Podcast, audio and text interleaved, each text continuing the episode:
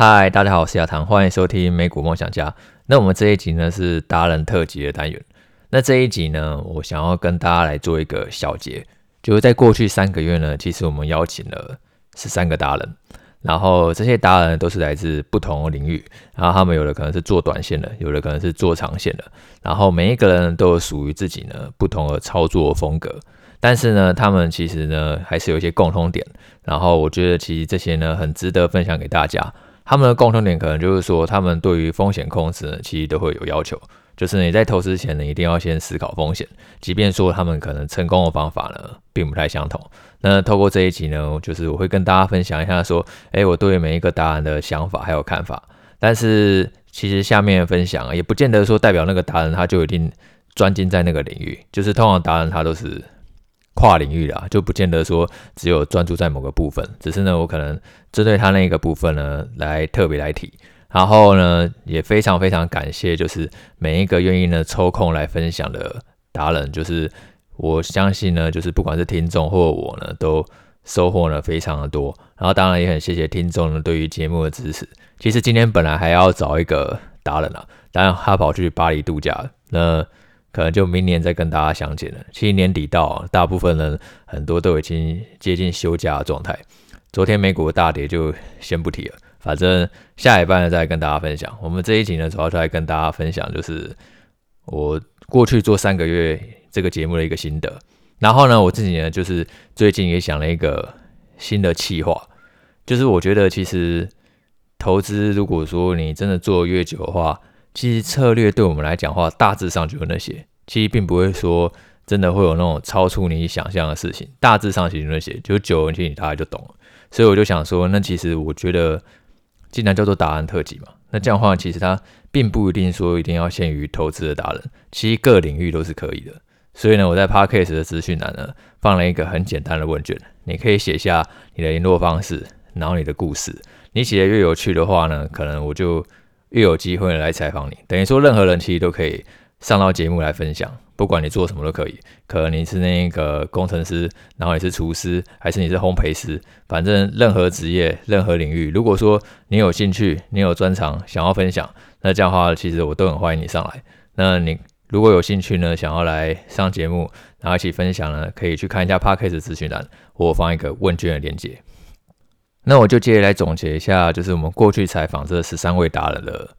想法。那我把这十三位达人呢、啊，粗略分成七大类。那当然还是跟各位强调说，这七大类彼此可能是很模糊的，通常他们可能。都还是会有在不同领域当中呢，去有涉略，就不代表说我把它归类在这个 A 里面，然后他就一定只会 A，他很有可能其他领域呢也都是会的，只是呢这个可能只是我觉得他们印象深刻、比较让人深刻的一个点，所以并不是说他可能只会这一部分，他也许都是跨领域的去学习，因为投资本来就是跨领域的嘛。那第一个呢，我归类为就是顺势的交易。那顺势的交易啊，在我们过去邀请的答案当中呢，我觉得可以以两位来当做代表。第一个呢，就是我景大学长的 ego，。那 ego 呢，他是非常非常就是专注在顺势交易上面，也就是说，几乎是以技术分析为主，然后去追逐动能股。所谓的动能股呢，其实就是强势股，就是当股价在上涨的时候，我们会认为它是一个强势的股票。那顺势交易者呢，他最重要的任务就是去判断说，这个股价的上涨动能。能不能延续下去？当然，如果说你是放空的话，也就是反过来看这个下跌的动能能不能持续下去，这个是顺势交易者呢最大的工作。那这个判断方法呢，有可能是主观的，也可能是客观的。可能你主观去看线图，看它那个涨跌的那个后背后的动能是不是有一个有品质的。然后呢，另外一种客观的方式就是说，你可能透过那个过去很多量化指标去回测、去验证。然后去判断说这个动能的品质是不是好的，然后呢再去做你一个顺势的交易。那我自己投资这几年下来啊，我觉得顺势交易其实在各种投资流派当中最能够控制你下档风险的一个方法。如果说你今天投资可能是指数型 ETF，那我觉得不一定要顺势交易，就越跌越买，然后往下分批买，那其实 OK 的。但是前提都还是说你的资金控管呢，一定要做得非常非常的好。你要严守你的纪律，就你在往下接的过程当中，尤其是今年，我相信大家一定会感受很深刻，就是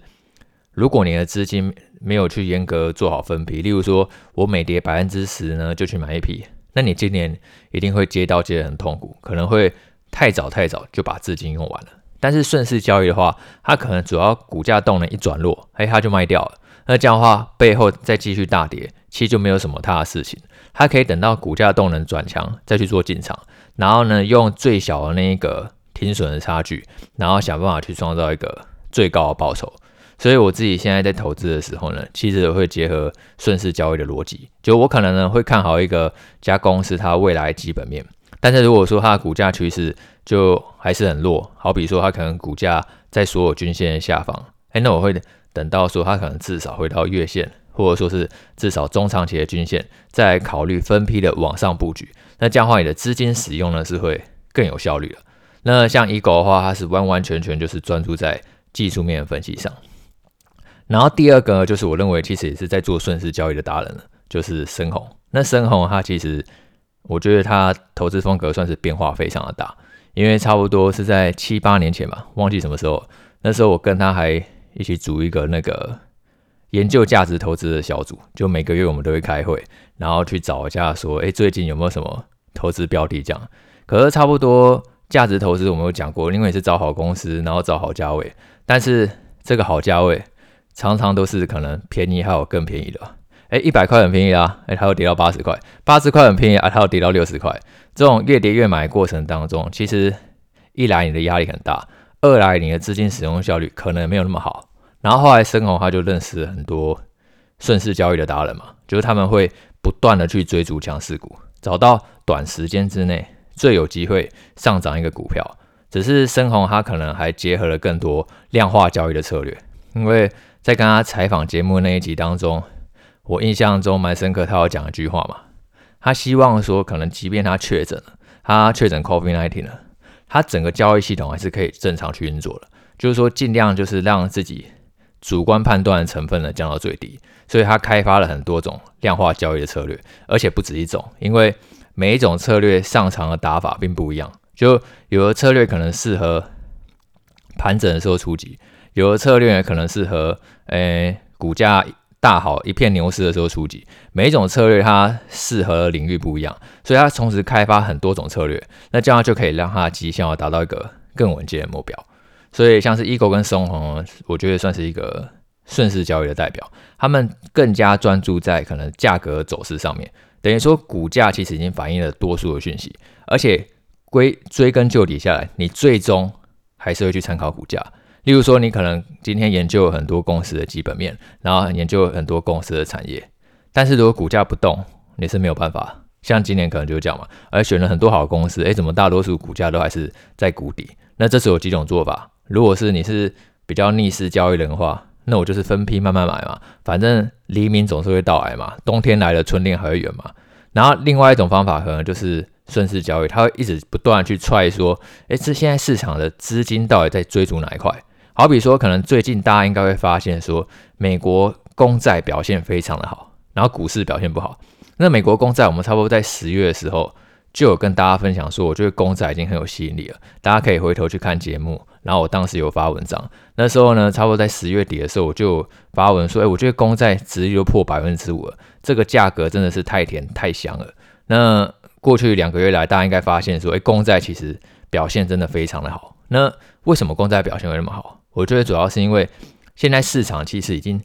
比较没有那么担心通膨跟升息了。现在市场反而担心的是经济衰退。那如果说未来真的经济衰退的话，其实依照过去的经验啊，联准会它是很高几率会降息的。所以你会发现说，现在长天期债券的利率啊，已经领先那个美国联准会的基准利率开始下滑。那这在过去的几次景气循环来讲呢，都算是一个非常正常的现象。就是长天期债券的利率呢，会领先联准会的基准利率开始下滑，等于说现在长期公债殖利率开始下滑。我觉得某种程度上来讲啊，就是在反映说美国明年景气衰退的风险可能会非常的大。那什么时候就是你可以看到股市开始止跌回稳？如果说你看到说这个长天期的公债已经没有再继续上涨了。那 maybe 说可能资金会重新再回流到股市上，这个是下一个我会去观察的点。那讲回就是各领域达人的分享。第一个我们讲的顺势交易嘛，那主要就是 eagle 还有深红。然后第二个呢是那个产业选股，就是说我觉得这几个达人他们主要都是先看产业再看股票。那这是什么意思呢？就是如果说你今天直接只看一家公司，可能觉得这家公司很好很棒，但它可能所处的产业其实已经没有什么成长性了。例如说可能是那种 NB 啊。然后或者说是 PC 这种已经欠缺成长性的产业，那即便说可能这家公司本身再怎么好，它本身的成长率其实也不会太漂亮。然后或者说就是他们可能会去研究产业的供需，然后呢去判断说，哎，今年产业供需是好还是不好，是供过于求呢，还是供不应求？如果说产业逐渐迈向供不应求的话，也就是说东西开始缺货了，开始涨价了，那可能往往就会有一个比较好的布局点。像是今年来讲的话，可能是诶第一轮供过于求，然后呢，像是我们刚刚讲的 NBPC，诶它今年也是一直在降价清库存，诶那明年呢？明年会更好还是更烂？如果说明年可能库存它整个消化力道啊，开始渐渐就是库存水位回归正常了，就今年过高，然后明年回到一个更为正常的水位，诶那股价会不会就开始落底，然后开始反弹了？那这几个答案呢，我认为像是财报狗的微语。然后还有股市赢者，还有定锚站长，我觉得他们对于产业的理解呢，都非常有自己的一套逻辑。像是定锚站长，他可能更是特别专注在那个科技产业上嘛。对于台股的供应链呢，其实算是如数家珍。就是不管每一家供应链的公司，他们可能接单的状况啊，他都是会去深入研究，然后这样的话，他就可以去提前挖掘呢潜在可能的机会。然后其他像是微宇的话，他在那一集的分享当中，他有提到说，他喜欢去透过产业循环呢，去找到一个获利的机会。那一集呢，他是以那个半导体产业呢来当做一个范例来介绍。半导体产业，它从上游的 IC 设计，然后再到中游晶圆代工，然后再到下游的 IC 封装。那其实上游的 IC 设计啊，像是辉达或者是超微，他们算是最接近那个消费者市场的公司，等于说它其实算是最理理解消费需求的前线。然后呢，如果说像是辉达跟超微，他感受到说，哎，景气真的不太妙了，哎，消费者已经不太买显卡了，然后现在东西卖不太出去了，那它自然就会减少像那个台积电的投片。所以说，其实景气它传递呢是有一段落差的。可能当辉达感受说景气不好的时候，台积电还觉得景气很好。那你反过来想的时候，就是当连台积电都感受到景气不好的时候啊，诶，那可能代表说，诶，这整个景气衰退已经走到一个接近尾声的地方，就代表说，连那个比较那个中游，然后他都已经感受到，诶，景气好像不太 OK 了。那这样也许反而代表整个获利衰退循环快要接近尾声了。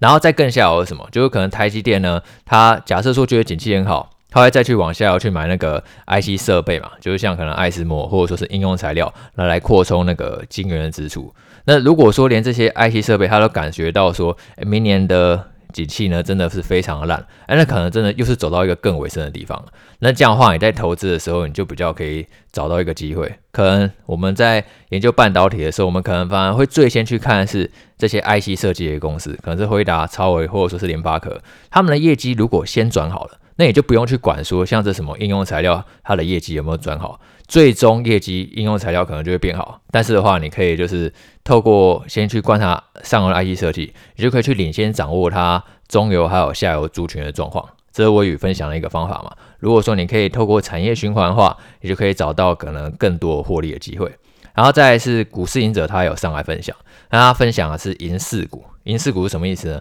他希望找到说，哎，未来就是。产业呢，未来几年它可以持续成长的产业。好，那有什么产业未来几年其实高几率持续成长？那他有介绍几个嘛？可能像是 AI、电动车，或者是五 G 这几个产业呢，可能中长线来讲的话，其实呢展望都还是非常好。那可能短期而言呢，因为今年就是整个总经环境不好的关系，所以导致股价有所下修。那这样话，你还是可以去留意呢相关的机会。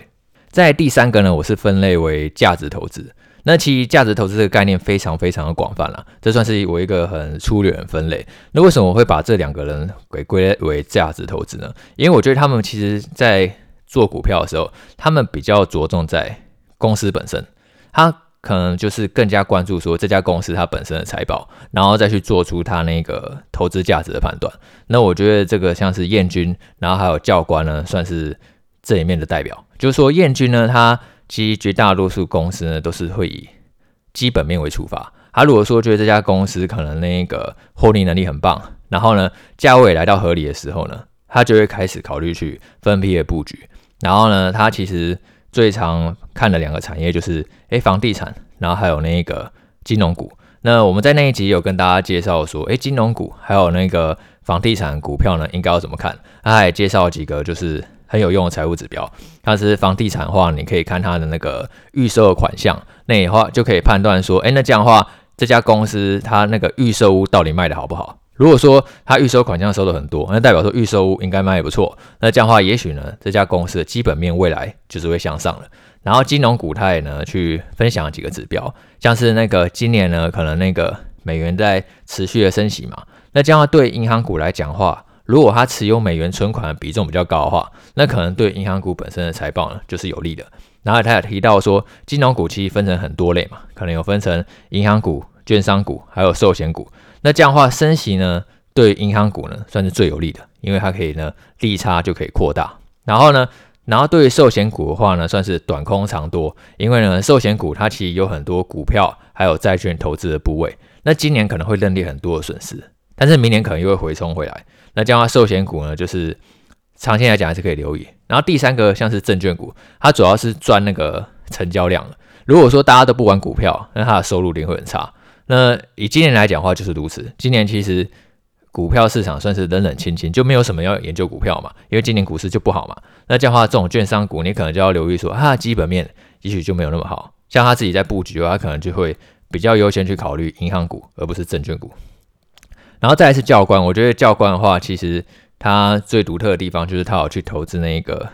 可转换的公司债。那可转换的公司债是什么？像我自己上的投资债券嘛，那可能大家会很好奇说，哎，为什么我？好像没有在讲可转债，主要原因是因为呢，其实美股的可转债呢是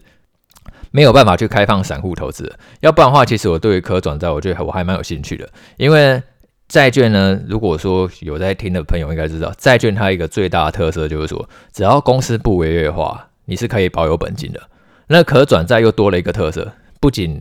只要公司不违约，你就可以保有本金，甚至呢，如果公司未来股票上涨的话，哎，你还可以转成股票。所以它是一个进可攻、退可守的一个组合。呃，教官他其实分享很多可转债挑选的一个方式嘛，然后甚至他还透过他的经验去讲说，诶，为什么可转债可能有诶公司在发行可转债的时候啊，诶，公司的股价常常都是暴涨暴跌的。为什么会这样？那主要原因是因为公司其实一发行可转债的当下，诶，他就不想还钱了。其实这是人性嘛，他就觉得说我能够用股票还你，就用股票还你啊，我为什么要用现金还你啊？所以呢，那要怎么样让你就是？诱导你转换成股票，就是说，那在你那个转换期间，诶，股价要超过可转换价嘛，所以呢，各位呢就可以去留意一下，说，诶，发行可转债的公司有哪些？然后如果说确定说这家公司的财务基本上还是 OK 的，那这样的话就可以可能考虑买进可转债，最差最差，顶多就是这个可转债以那个票面金额还你嘛。然后呢，如果运气好的话，就是你还有机会赚到一波价差。嗯、那一集呢，我觉得我也觉得蛮适合大家听的。然后第四个分类呢，就是长线的存股，也就是说，它可能股票它更倾向于就是买进好公司，然后就长期的放着。那我觉得这个像是那个陈聪明老师，然后艾米尼尔，他们都算是一个长线存股的代表。他们都会有自己的一套 SOP。那当股价呢可能分批往下跌的时候，他们会做好资金的控管呢，去分批的往下布局，然后会选好几个就是他们认为长线看好的公司，可能就是。呃，一些民生必需的股票，然后或者说是一些获利稳定的公司，他们可能觉得呢，明年的股利会比今年的股利多，明年的会比今年更赚钱。长线来看的话呢，公司的价值是越来越高了，那他们就愿意呢，长线的去持有股票。那当然，他们其实也都会去做好一个资金的控管，并不见得说一定都是 all in 还是的状态，他们一定会去思考说，哎，我这档公司呢，我最多最多，哎，不要占超过。总资产部位可能百分之十，或是有一个比重，然后呢，又分成呢三批到五批去布局，这样的话就可以确保说你的布局是真的可以撑过股市的低迷期，然后迎来未来股市上涨的时候。那第五个分类呢是资产配置，那资产配置的话，我认为呢，就像是 PG 还有九九趴都算是资产配置的代表。那 PG 呢是我景大学弟嘛，那他是一个完完全全专注在被动投资的一个人。其实呢，那么多种流派，我最佩服的就是被动投资。为什么？因为我自己是完全做不到被动投资的，因为我觉得被动投资非常非常的无聊。就所以这正是我佩服他的地方，因为他需要一个极端的纪律，你必须要完全相信说你所做的努力啊，对于你本身投资绩效呢是没有任何太多帮助的。那这个有时候是真的，因为有的时候你可能看了太多的东西，反而会造成你决策混乱。那你不如说你就是完完全全的相信说，哎，市场它长期就是会向上的。那你就放下自己的自尊，然后那一个完完全全就是去接受全市场，然后参与市场长期成长。哎，你也可以获得一个市场的平均的报酬。我觉得其实这很不容易。那 P 君他是那一个完完全全一个被动的投资人。那他可能就是会投资那种就是全球股票 ETF，像是 VT，他可能不只是美股，然后欧洲、日本他也就全包了。然后他也去投资那种全球债券市场，可能是 BND 或者说是 BNDX，就透过那种广泛式全球分批布局。那这样的话，不管说未来景气再怎么变，不管说是衰退或者说是向上，它资产波动一定有所起伏。可是长线来看的话，其实上涨的机会非常高，可以确保说它获得一个平均的报酬。那九九趴呢？它其实也是在做那一个资产配置，只是跟 PG 不一样的点是说，它还是多了一点主动操作的成分。那其实它把它给称为动态资产配置嘛。动态资产配置是什么意思？像可能 PG 假设它是完全被动，它可能例如说，哎，今年百分之五十 VT。然后呢，另外百分之五十可能是 BNDX，这是一个举例。那这样他可能就是每一年都会找某一个时间呢，去定期的去再平衡这个比例，可能就是各百分之五十。那九九趴呢，它是做这种动态资产配置的，它可能就会去参考说股价的动能，然后再去做调整。好比说，可能今年那一个，诶，他发现那一个美元表现特别好，然后那，他这样美元的资产配置比重就会比较高一点，就是。其实跟我们第一个开头讲的，像 Eagle 还有深红顺势交易去追逐强势股的概念是有点像的。等于说那一个九九八，他会去追逐那个比较强势的资产，像是最近可能美国公债又涨上来嘛，美国公债表现的比其他资产都强势，市场开始去 price in 经济衰退这件事情。那这样的话，如果说是以九九八的操作系统来讲话，它可能那个公债比重哎就会开始跟着拉高。等到说之后公债动能又减弱，那它可能就会把这个公债比重给减掉，然后呢，去加码下一个可能动能更强的资产，这就是动态资产配置的一个概念。那其实那一集我觉得也算是很值得收听，那大家也可以去听听看。然后第六个分类是加密货币。那加密货币呢，就是我邀请到那个 B X 的投研总监呢 Josh，然后来跟大家去分享。那坦白说，我对加密货币还是比较不熟悉的。就有很多人看见我分享加密货币以后啊，就有人问我说：“哎，那你加密货币投多少钱？”这是最实际的问题嘛？讲一大堆，那你加密货币到底投多少？那我要坦白跟各位说，就是我认为加密货币它算是一个很新兴的一个投资产品，所以我自己本身呢，并没有投资太多比重在上面。我自己的话还是股票九，然后加密货币一，然后这股票九里面呢，大概差不多有九成都是美股，所以我是说一做一啦。我自己是美股梦想家，我的确差不多八成的资产我都放在美股，就是基本上来讲话。就我大多数的身家其实都在美股上面，然后少部分的话就放在台股跟加密货币。那为什么我愿意去尝试加密货币看看？因为其实我觉得加密货币它就很像那个两千年代网络，就那时候其实两千年代的时候网络算是刚普及、刚发展，其实那时候大家不太清楚说网络这种东西未来到底可以带来多少应用，然后所以。那时候的话，其实就发生了网络泡沫嘛。那时候只要加个 .com，随便一家公司都在随便翻倍啊，一直拼命的涨嘛。后来网络泡沫破裂以后，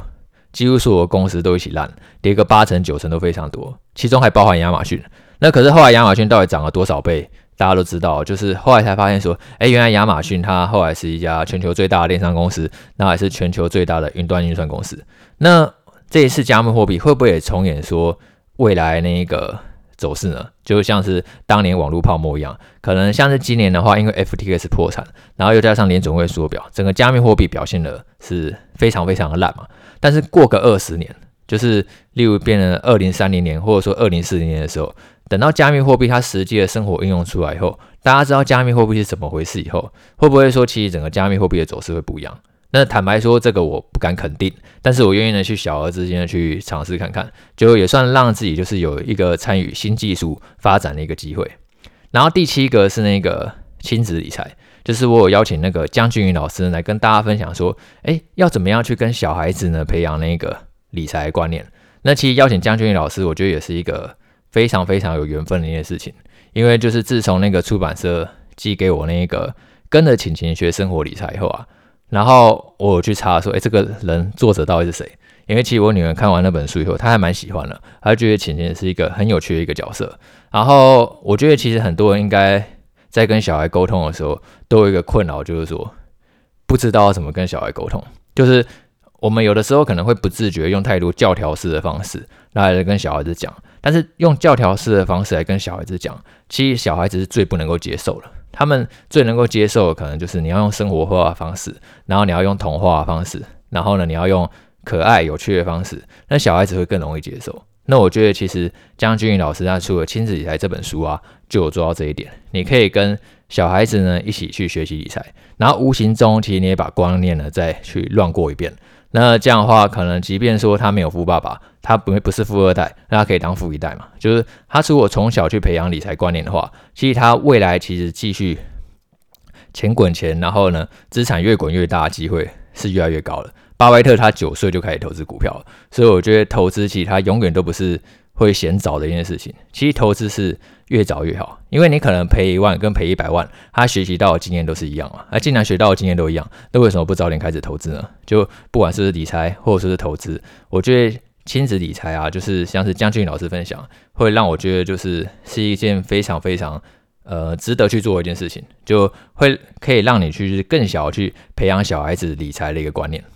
好，那今天大概就分享到这边。我们大概就是总结，就是过去三个月，然后我们采访了十三位达人，然后把它分成七大类。那还是跟各位强调说，不是代表说这个达人他仅仅是专精于某个领域，他实际上可能是跨领域的。主要就是分享我自己的看法，然后也非常非常感谢这些来宾愿意呢去抽空呢来跟大家来分享。然后也谢谢各位听众对于达人特辑的支持。那接下来达人特辑，我觉得它就不限于投资领域的达人。我觉得其实各领域达人，只要你有有趣的故事，然后你或者说你有很想分享的事情，我觉得你都可以跟我说。那我在 Podcast 资讯栏呢，就有放一个问卷的连接，你可以去写写看。那这样的话，如果说我觉得你写的故事超好玩的，那我可能就会去采访你。好，那今天就这样了，我们下次见，拜拜。